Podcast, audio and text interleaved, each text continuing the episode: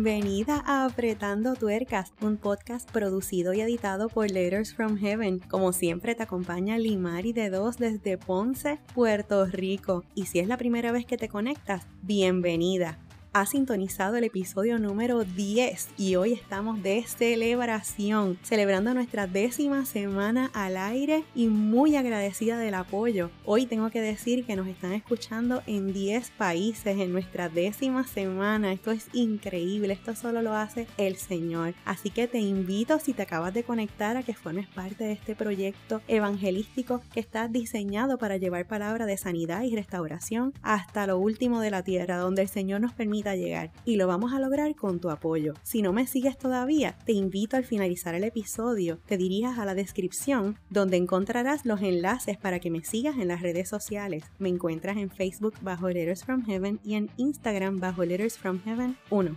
Y hoy tenemos un episodio muy especial y vamos a hablar sobre un tema medio antipático, pero necesario, Así que hoy vamos a estar hablando un poquito sobre aprendiendo del fracaso. Pero si nos preguntamos de qué se trata el fracaso y de qué es, muy seguramente lo primero que nos salta a la memoria es más bien el sentimiento que éste trae. Pero si lo vemos en perspectiva en su definición, tendríamos que decir que el fracaso o fracasar hace referencia a la frustración cuando se malogra o tenemos resultados adversos o negativos sobre un proyecto o una situación. Esa sería la definición. Pero realmente el fracasar en la vida, ya sea desde el punto de vista laboral, matrimonial, familiar o en cualquier aspecto de tu vida, ciertamente trae conflictos internos y conflictos externos. De paso nos quiebra el orgullo, trae vergüenza, sentimientos de insuficiencia, negación y autojustificación, porque cuando nos negamos, entonces justificamos el suceso.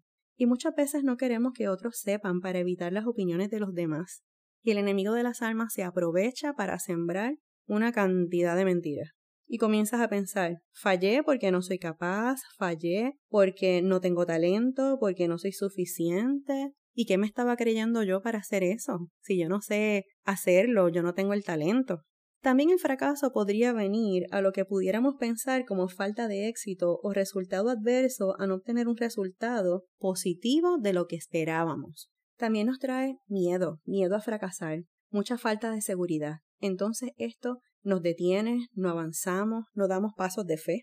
Mientras me preparaba para hablarles sobre este tema, pasó por mis manos una estadística que decía que el 90% de los productos nuevos fracasan.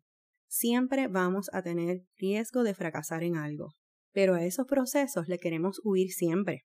Y se levantan varios gigantes que tenemos que vencer, por ejemplo, miedo al rechazo, miedo a la crítica, a la inseguridad. Ciertamente es que el fracaso es parte de la vida y está presente en diferentes áreas de esta. Ahorita les mencionaba el trabajo y el hogar, pero en esta ocasión tengo que incluir que inclusive en el ministerio.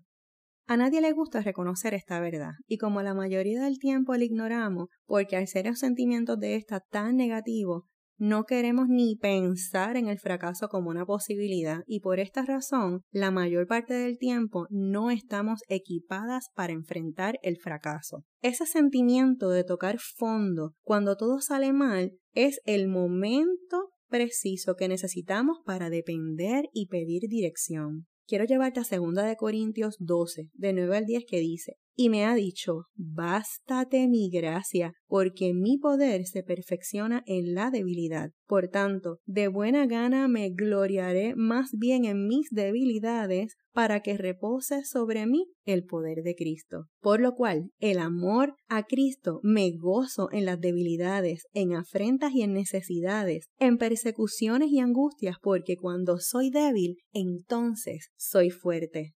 Siempre el Señor nos envía un bálsamo con su palabra. También tengo que decirte que el fracaso nos hace más humildes y nos regala un corazón definitivamente diferente y más dispuesto y sobre todo más abiertos a aprender.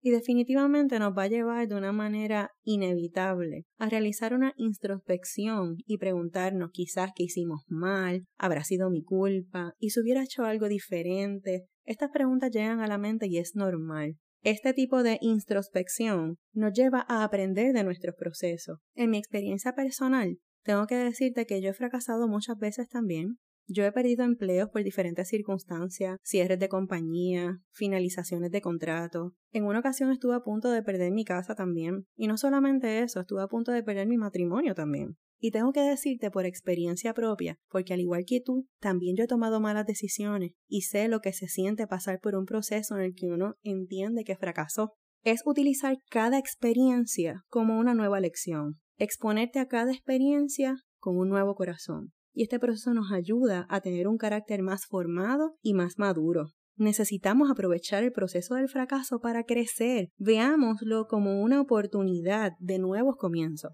En medio del sentimiento de fracaso está ese sentido de insignificancia, pero sabes una cosa, esta es una oportunidad de aprendizaje. Vamos a celebrar los comienzos pequeños. Cada paso es importante, cada pequeño paso que des hacia adelante es un avance glorioso y el enemigo no quiere que creas eso, quiere que creas que no tiene importancia. Pero un solo paso, un simple paso de decirle que sí a Cristo te salva de vivir una eternidad lejos de Él. Así que los pequeños pasos sí son importantes. En el fracaso también el enemigo intentará interrumpir el propósito de Dios mediante la intimidación para paralizarte. ¿Sabes por qué? Porque nos quiere estériles espiritualmente. Y cuando esto ocurre, es como si se acercara una gran tormenta en nuestra vida con lluvia y viento fuerte, porque lo que vemos es el sentimiento negativo. Y normalmente cuando viene lluvia, lo que hacemos es correr de la lluvia, pero en este caso, si lo vemos desde el punto de vista espiritual, cuando corremos de la lluvia, realmente corres de la bendición. Cuando corres y huyes de tu proceso, huye de lo que Dios ya venció en la cruz. Cuando corres de las situaciones o los problemas, estás corriendo de la promesa. Cuando huyes de la promesa, huyes de la cosecha que Dios ya tiene preparada para ti. En la escritura está llena de historias de mujeres maravillosas. Y te voy a dar algunos ejemplos. Miremos a Sara que aparentemente fracasó en su intento y en la promesa de ser madre, pero a su tiempo y a su vejez dio a luz y de su aparente fracaso Dios la convirtió en la madre del pueblo de Israel. Y miremos a Miriam, que era esclava, pero en su esclavitud cuidó a Moisés casi nada y pasó de esclava a profetiza. Pero por otro lado tenemos a Rahab. Rahab era prostituta y pasó de aparentemente tener una vida de fracaso solamente por su fe pasó de prostituta a la salvadora de su familia y de la vida de los espías en Jericó. Por otro lado tenemos a Esther. Esther era huérfana. Posiblemente pensaba que no tenía futuro. Posiblemente tuvo algún sentimiento de fracaso en algún momento porque quizás no veía qué podía hacer de ella más adelante en su vida. Sin embargo, ella pasó de huérfana a reina y defensora del pueblo de Dios. Y esta que te está hablando ahora que también ha pasado muchos procesos y también se ha sentido que ha fracasado en algunas áreas de su vida en su momento, en su tiempo también pensé que era nadie, sin futuro, incapaz y desechable. Y el Señor tomó todos esos sentimientos y fracasos de mi vida y me convirtió en la madre, en la esposa y en la mujer que está detrás del micrófono llevándote palabra de sanidad, de restauración y de nuevos comienzos en este momento. Si lo ha hecho con tantas a lo largo de toda la historia bíblica y lo hizo en mi vida, lo hace en la tuya también. El verdadero fracaso no es pasar por un mal momento. El verdadero fracaso es no aprender de los procesos. Así que tú que me escuchas, de seguro tienes un pasado con errores y de seguro has fracasado también en algunas áreas de tu vida, pero tienes un hoy y tienes un mañana. Así que no miremos lo que no tenemos, sino lo que sí tenemos, un futuro lleno de nuevos comienzos. Así que por último te dejo con Isaías 41:10 que dice, no temas porque yo estoy contigo, no desmayes porque yo soy tu Dios que te esfuerzo, siempre te ayudaré, siempre te sustentaré con la diestra de mi justicia. Amén. Dios te bendiga mucho. Si fue de bendición para ti este mensaje, te invito a que lo compartas y seas parte de este proyecto. También quiero dejarte saber que ya anunciamos en la página de Facebook de Letters from Heaven nuestro primer discipulado online que vamos a estar utilizando como recurso, el libro Una vida mejor de Christy Mueller. El taller es totalmente libre de costo y comenzará en noviembre 7. Para más detalles, conéctate al enlace de nuestra página en la descripción de este episodio, donde encontrarás publicado el video del live donde compartimos todos los detalles. Solo para damas. Te espero la semana que viene en un nuevo episodio que de seguro tocará tu corazón. Dios te bendiga mucho y hasta la semana que viene. Bye.